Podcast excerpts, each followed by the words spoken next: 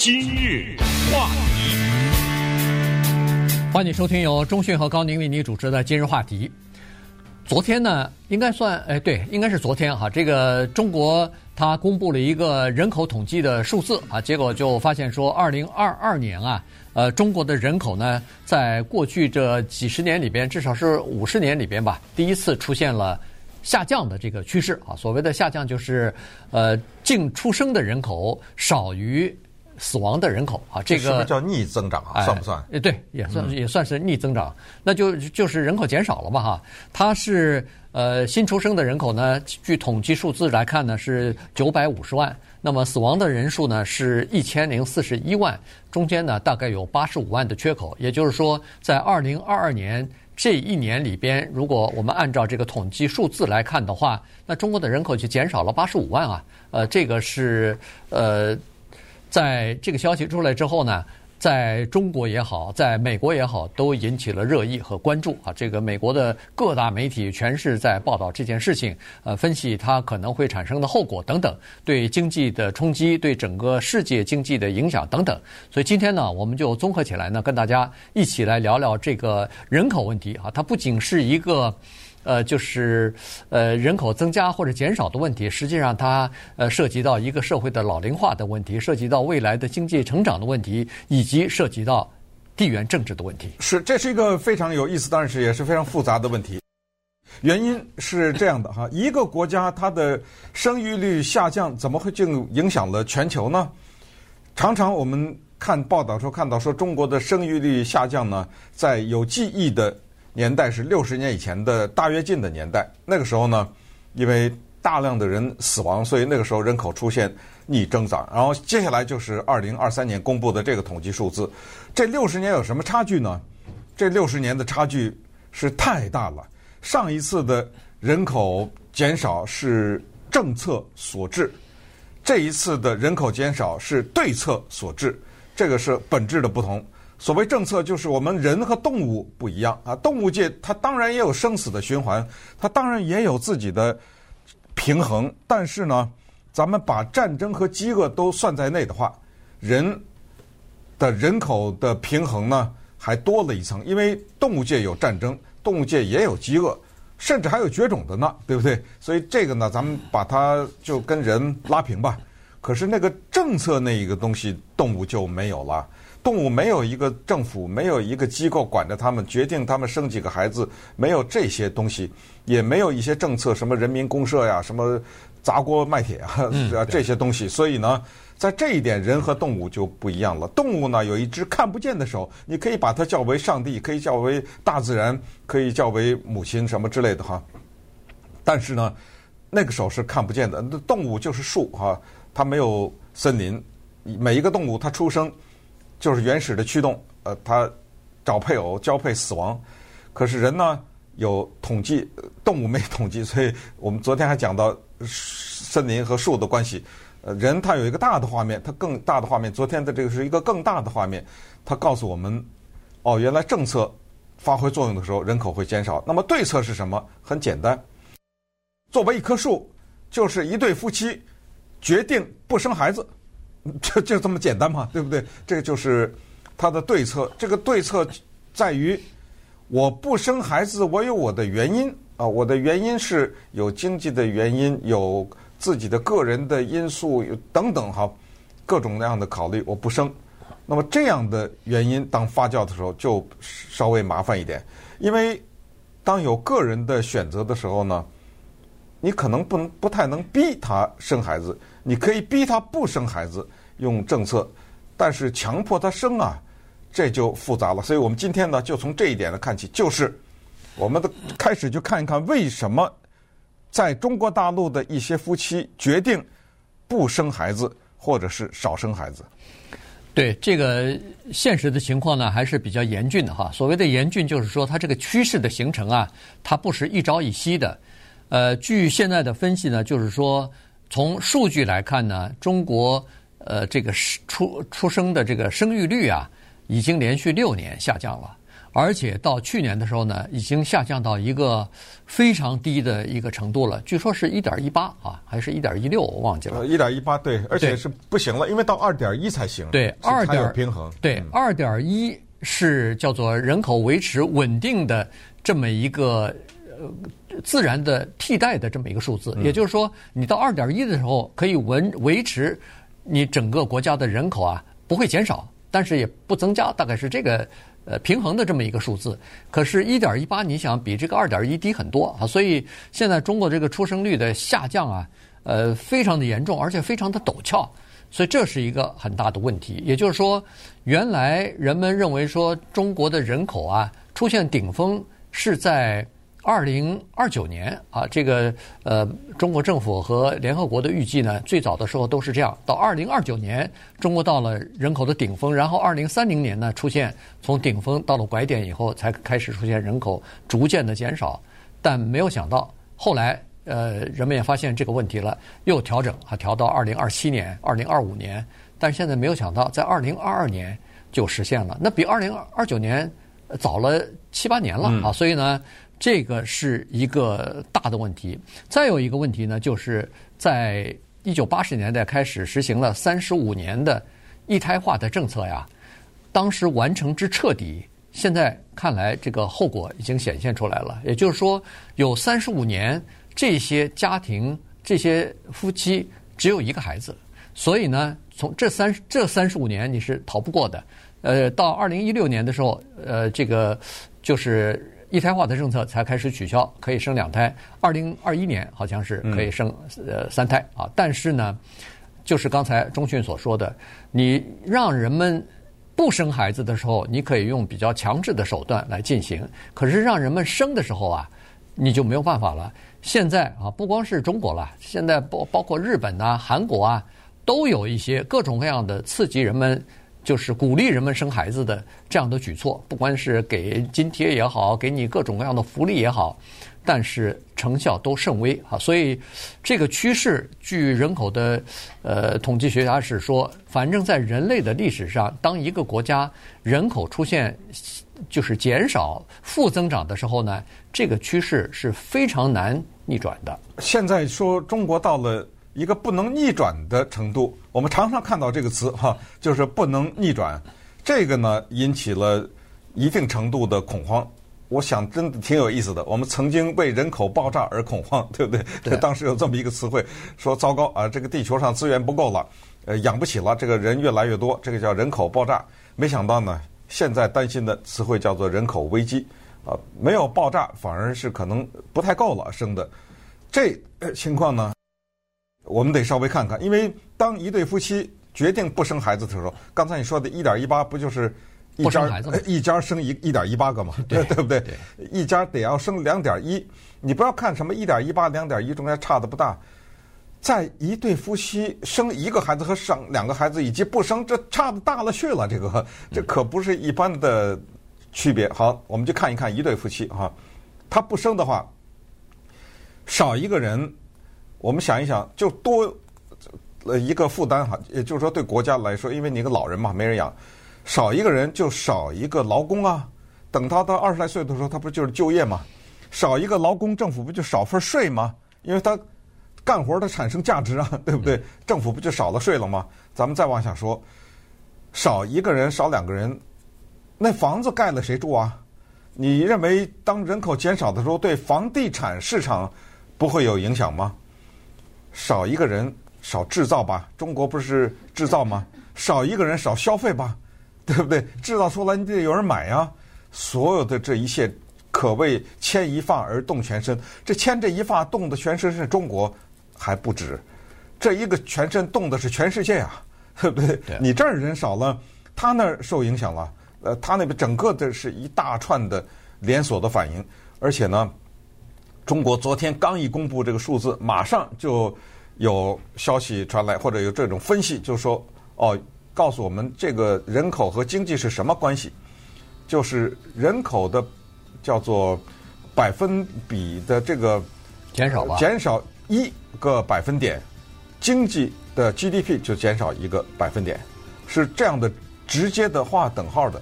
而中国的经济呢，发展现在说是第四季度吧，就是去年只有是二点九百分之它的这个成 GDP 哈，然后全年是百分之三，对，这个比之前什么百分之八呀什么之类的低的非常的多，所以这就是经济的情况。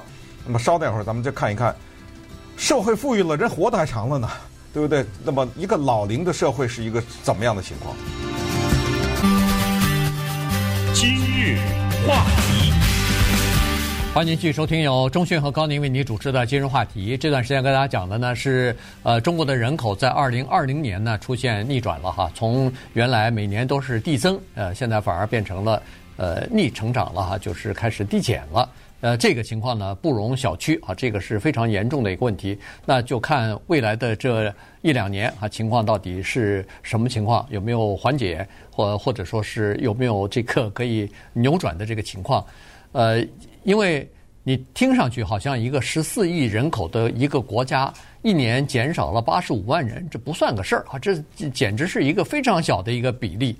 但是这是一个趋势啊，这个趋势形成呢，就比较可怕，而且在这个趋势当中呢，有这么几个呃中国的这个特点哈。第一个呢，就是说它这个呃扭转的这个趋势的陡峭的程度啊，就是呃中国进入到老年化的这样的一个速度啊，比其他国家都要快。呃，它有这么一个统计数字哈，就是说在一九七八年的时候，中国刚刚要改革开放的时候，那个时候还是邓小平提出来的这个呃开放国门的这个政策哈。在那个时候呢，人口统计是说，中国的中间的这个年龄啊是二十点一岁，也就是说有一半的人大于这个年龄，一半的人少于这个年龄呗，这是二十点一岁，非常年轻啊。但是到二零二一年，四十来年过去了以后呢，中国的中间的人口的年龄已经到了三十七点九岁了，这个就是已经超过美国的中间年龄了。你你想那个原来一九七八年比美国年轻很多，但是现在整个的社会来说，比美国人的这个中间年龄还要高啊，所以呢，这个趋势呢，这个陡峭的程度呢是比较可怕的。呃，另外一个数字是这么说的，是十六岁到五十九岁的，这算是劳动力人口在中国呢占人口比例呢，现在是占到百分之六十二点六十二左右吧。那么六十岁以上的，也就算是退休。年龄的这个人口呢，大概是占百分之十四点九啊，差不多百分之十五了。可是问题，您再想想，再过个五年、十年，那么这些五十岁以上的人马上就变成六十岁了。那在这种情况之下呢，中国的那个呃生产力啊、劳动力的人口就逐渐的下降，但是。因为现在这个医疗条件各方面生活条件都好了以后，呃，人们的寿命也长了，所以这个六十岁以上的人口呢，就逐渐的越来越多。对，然后到了今年年底差不多的时候呢，印度的人口已经基本上可以肯定就是超过中国的人口了。那刚才说到中国的特色呢，我们再来看一看。既然说到印度的人口会超过中国的人口，首先呢，就是在中国有大面积的人口迁移。就是乡村的人向城市移动，你看中国那大街上骑着摩托车送外卖的那些，你看看那个盖房子工地上的那些人，对不对？对。你认为那很多的是城市人吗？家家的这种保姆，所以这个趋势也是早已不可逆转。那么乡村就产生了人口减少的情况，而且不是一点，是大面积的。人口的减少的情况，这是第一。第二，印度和中国有什么区别呢？印度的女性啊，她生了孩子以后呢，待在家里的那远远的超过中国大陆的女性。可是对于中国大陆的女性来说，很多的夫妻呢，他们生了孩子以后，尤其是这个母亲呢，照常上班啊，这个情况就给母亲带来了极大的压力，因为我们知道，不管你怎么样的照顾。你这老公不管你怎么好，怎么分担，那母亲带孩子的，她所要付出远远远的要超过你。所以呢，在这个意义上讲，很多的女性决定不生孩子，这也是原因之一啊。嗯。啊，我不行啊，我这拿着一份薪水，我还在干活呢，好，这又是一个中国的特色。还有就是所谓顶客族啊，这个顶客族呢，我们都知道就是 double income no kids 这四个英文字的缩写，叫做那个 DINK。这顶客族就是夫妻都上班，那都有收入，然后不生孩子。这是什么选择呢？这个就是对自己的考虑。这个是一个非常非常大的。非常非常值得注意的全球的现象，我们会发现，一个国家越富有，他就越不想生孩子，他越想把自己的这辈子哈、啊、过得有点意思。我不想产生一个拖累，你听起来非常的自私，但是这种趋势绝对的值得注意。嗯，再有就是你刚才说的中国的一胎化这个问题，在一胎化的过程当中就产生了。政策和对策的一个经典的案例，就是产生了男孩子多于女孩子。现在统计是多了三千多万。对，因为你有政策是吧？只能生一个，那我就想一切的办法，让这一个变成是男的。至于什么办法，我们也就不再说了啊，这大家也都知道。所以，当政策和对策扭打在一起，产生了畸形的。人口平衡的情况的话，那么这个呢，按照我们现在看到的一些人口学家分析，说一个国家像中国这样人口下降到这个程度，而最后通过逆转什么政府给钱呐，什么各种而变成了正增长的，到目前为止全球一例都没有。嗯。所以就说不可逆转，它大概就是这个道理。就是说，从历史上来讲呢，只只要出现了这个拐点，人口到达了高峰，开始出现下降的时候呢，或者呃负增长的时候呢，这个变成一个很难逆转的这么一个趋势哈。呃，刚才说了，这个呃女性的人口多于男性，这就等于是男性当然是劳动力啊，当然是这个好像。呃，中国的传统方面好像有一个人，呃，可以继承你的姓氏了，呃，可以呃给家族延续下去。但是问题，男性他不生孩子啊，生孩子的是女性啊。现在少了三千四百万，就是如果平衡一下，哪哪怕是一半的话，那两千多万的女性每个人生一个孩子，那也是那也是增加人口啊。现在等于在这方面又出现了这个。呃，差距了哈，所以呢，这个是一个，这个是个挺大的问题。那还有一个问题，人们担心的，这个是社会方面的。尽管在过去的四十年里边，中国的经济突飞猛进，然后这个大家的生活的水平啊，这个收入啊，都有成倍成倍的增长。呃，现在经济已经变成世界第二大经济体了，超过日本。但是别忘了，中国的人口基数太大，十四亿人。所以，尽管是第二大这个经济体，但是人均的 GDP 啊，还只是一万出头啊，还没有进入到这个先进国家的这个行列呢。所以，人们就在担心，日本它尽管是老龄化了，韩国尽管可能也是出现了人口的负增长，但是呢，人家已经进入到叫做呃先进国家的行列了。从 GDP 来讲。已经呃，大这个收入可能人均的这个 GDP 都已经什么三万、四万、五万，都已经到这个程度了。但中国还比较低啊，所以呢，这个有专家就分析了，说中国有可能啊，如果人口不能逆转的话，那么有可能中国就达到这样的一个程度，叫做未富先老。嗯，也就是说还没达到富裕国家的这个水平，但是整个的社会已经开始老化了。从过去的历史当中来看。一个国家老龄化的情况出现的时候呢，它的经济的成长的速度啊就会减缓。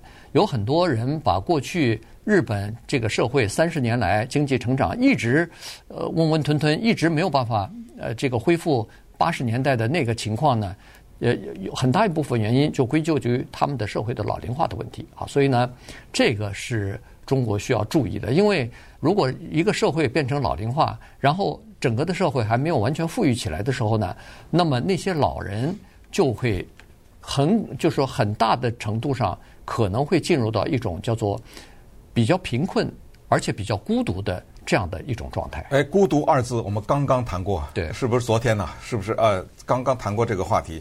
人现在我们知道，哈佛大学八十五年的研究就是让人折寿的那个东西就是孤独。呃，不惜一切代价，甚至在哈佛的研究当中还说要对这个人际关系提前投资。我们还没说呢，那次 对不对？这人际关系不是从天上掉下来的，你早早得得培养啊，弄一些好朋友在身边，这得提前投资。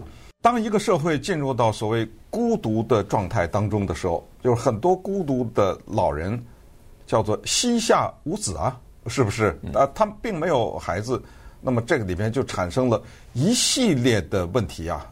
这一系列的问题，除了医疗的问题、健康的问题以外，就是一个就是晚年的照顾问题也是非常复杂。因为之前呢，我们其实也不是第一次讲这个话题，提到说西方的一些发达的国家怎么解决这个问题。他们有一个办法，这个办法中国好像一时半会儿还不能借鉴，就是移民。嗯，咱没听说中国什么西一大堆墨西哥移民什么之类的哈，对不对？他没这个问题。当然，那是另一个话题。移民有移民的问题，对不对？它带来了它的宗教啊，它带来的其他的一些东西、文化什么之类的。中国只有一个内部的移民的问题，就是刚才说的城乡的问题。呃，你城里的这些人老了，膝下无子。